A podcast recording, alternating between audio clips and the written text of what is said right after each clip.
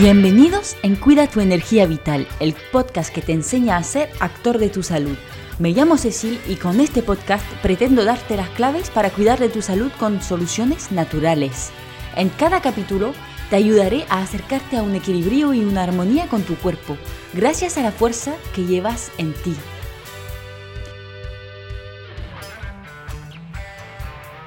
Se habla cada vez más de la microbiota su papel obviamente a nivel del sistema digestivo, pero también del sistema inmune, incluso su relación con el cerebro. En fin, mm, nos llegan muchas informaciones sin saber ni siquiera exactamente lo que es la microbiota y eh, menos cómo cuidar de ella. Porque si es que efectivamente está involucrada en, en, tantos sistemas fisiológicos y tantas patologías, habrá que cuidarla, digo yo. Así que hoy voy a intentar poner un poco de luz en todo eso y darte algunos consejos para obtener o mantener una microbiota sana. La microbiota es eh, un conjunto de microorganismos como son las bacterias, los hongos, los parásitos, los virus, que llamamos también flora. Eh, intestinal en el caso del sistema digestivo, pero tenemos eh, la flora íntima, la flora bucal, en fin, nuestro cuerpo contiene muchísimas bacterias esenciales a nuestro funcionamiento. De hecho, ¿sabías eh, que estamos constituidos por 10 veces más eh, bacterias que células? Mm, te dejo imaginar el impacto eh, que tiene mandar antibióticos a punta pala, pero bueno, eso es otra pelea. En fin, que la microbiota constituye una parte tan importante del organismo humano que al final hemos decidido considerarlo como un, órgano por sí mismo. Para ser un poco más precisa, en realidad la mayor parte del microbiota son bacterias anaeróbicas, o sea, que no necesitan oxígeno eh, y se encuentra en el intestino, más específicamente incluso en el colon. Como os lo podéis imaginar, el pH ácido del estómago dificulta bastante la supervivencia de los microorganismos. De hecho, si habéis escuchado el podcast anterior sobre la acidez, sabéis que justamente el pH ácido del estómago sirve, entre otras cosas, para esterilizar el bolo alimenticio, o sea, destruir las bacterias que vienen del exterior, que podría ser patógena. Podría precisar incluso los nombres de, las especies bacterianas mayoritarias, pero sería terriblemente aburrido y imposible de recordar. Así que mejor te haré un post Instagram para que lo puedas guardar. Lo interesante que tiene conocer esos nombres bárbaros o tenerlos guardados en un post Instagram es que cuando quieras elegir un probióticos podrás, eh, podrás tener una idea de la calidad del producto revisando su composición. Mm, bueno, en realidad cuantas más cepas diferentes, mejor. Los estudios han demostrado que la diversidad de la microbiota es un factor imprescindible para la salud. Existen más de mil especies de bacterias eh, identificadas y una microbiota sana contiene unos 170-200 especies diferentes. La combinación de microorganismos que contiene cada organismo humano es única es como una huella, incluso los gemelos no tienen la misma.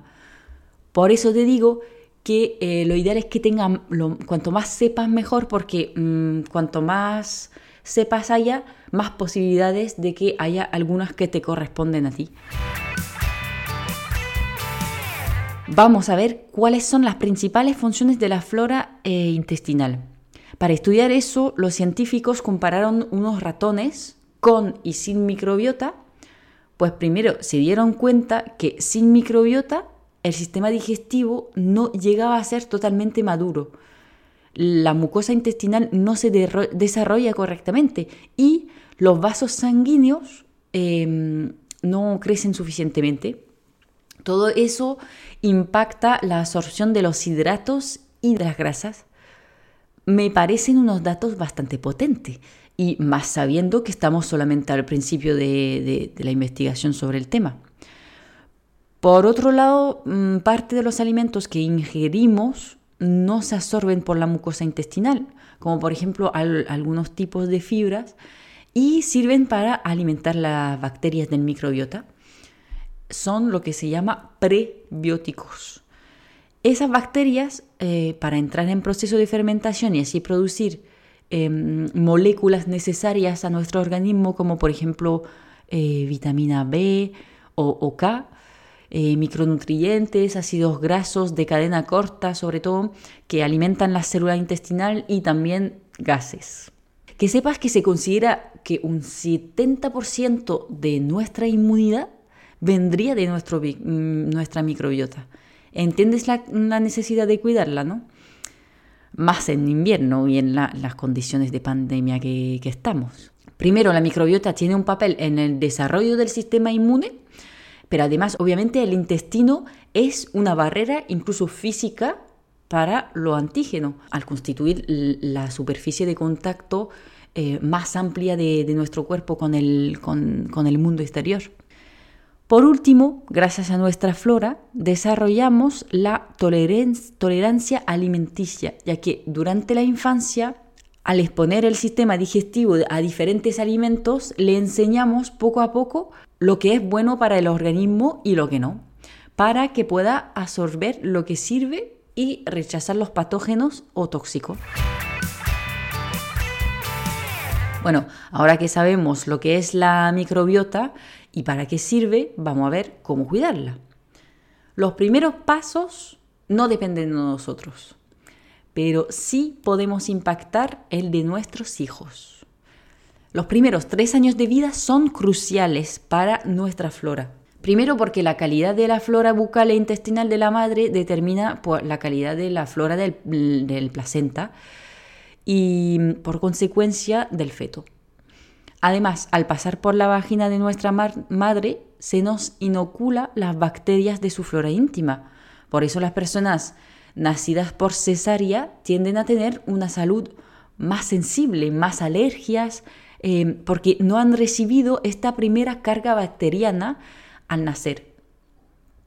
Obviamente la lactancia también tiene una importancia capital porque primero la microbiota de la piel de la madre se pasa eh, a la boca del bebé y además la leche materna contiene prebióticos, es decir, los alimentos para las bacterias de la microbiota. Luego a lo largo de nuestra infancia chupamos objetos, eh, comemos barro, piedras, jugamos con animales. Así que lejos de decir que mm, tenemos que, que debemos, debemos, hacer lo máximo para infectar a nuestros hijos con, todo lo que encontramos, eh, sí es verdad que la locura de querer tener todo aseptizado, desinfectado, pues tiene su límite. Eh, porque las, las, pequeñas dosis de microorganismos eh, son imprescindibles para el buen desarrollo de la microbiota. Y obviamente los antibióticos no matan solamente a las bacterias patógenas, sino también a las eh, que necesitamos para vivir. Esto impacta muchísimo más nuestro equilibrio antes de, los tres años. Así que por favor, si vas a darle eh, antibióticos a tu hijo, que sea porque realmente no hay otra opción.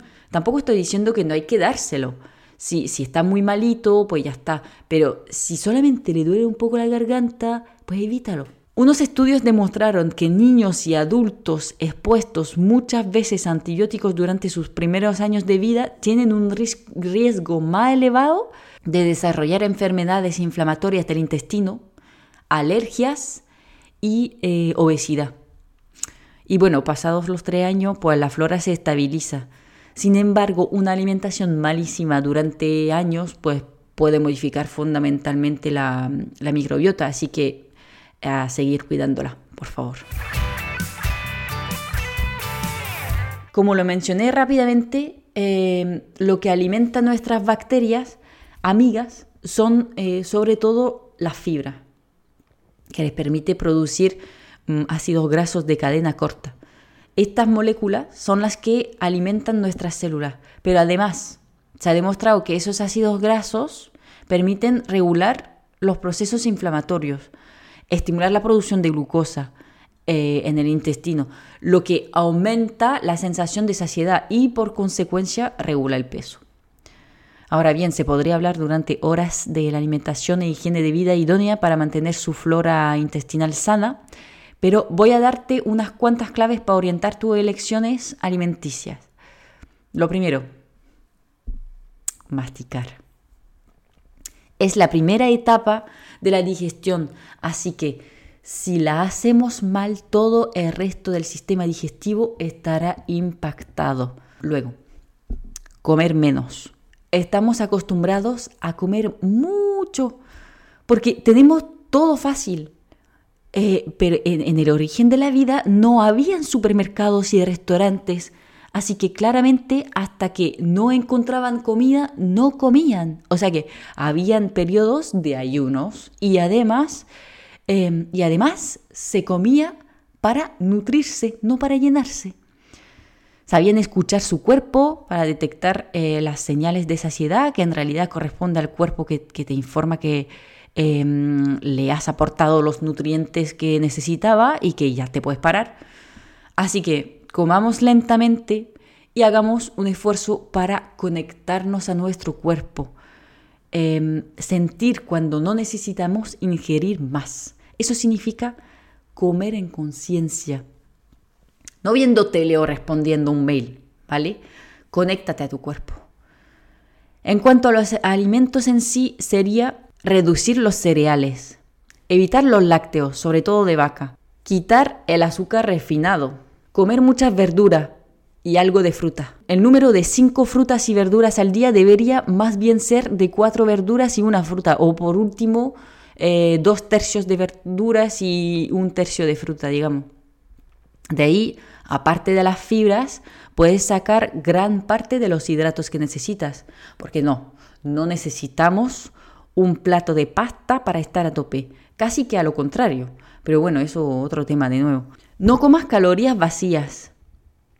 Aporta proteína animal, pero no tiene que ser la mitad de tu plato ni tampoco en cada comida.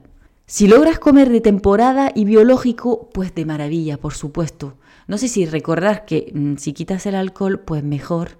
Los productos industriales y transformados igual, disminuir la sal, utiliza más bien especias en vez de la sal, eh, disminuye tus niveles de estrés, duerme bastante y muévete. No te olvides del omega 3 con, los, pescados, los pescados azul y los aceites vegetales.